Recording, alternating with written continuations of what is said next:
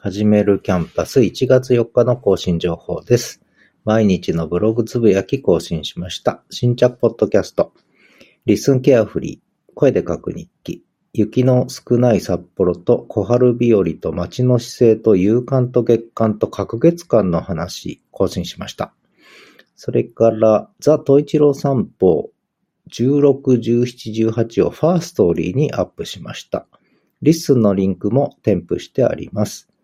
そして、ことの葉、昨日の分出してます。それからブログは、今年の漢字を取り上げた LISTEN NEWS、はじめるキャンパス、声と言葉のブログ、更新しました。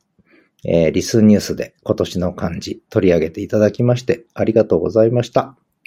詳しくは概要欄、説明欄をご覧ください。勇敢、ことの葉でした。ではまた。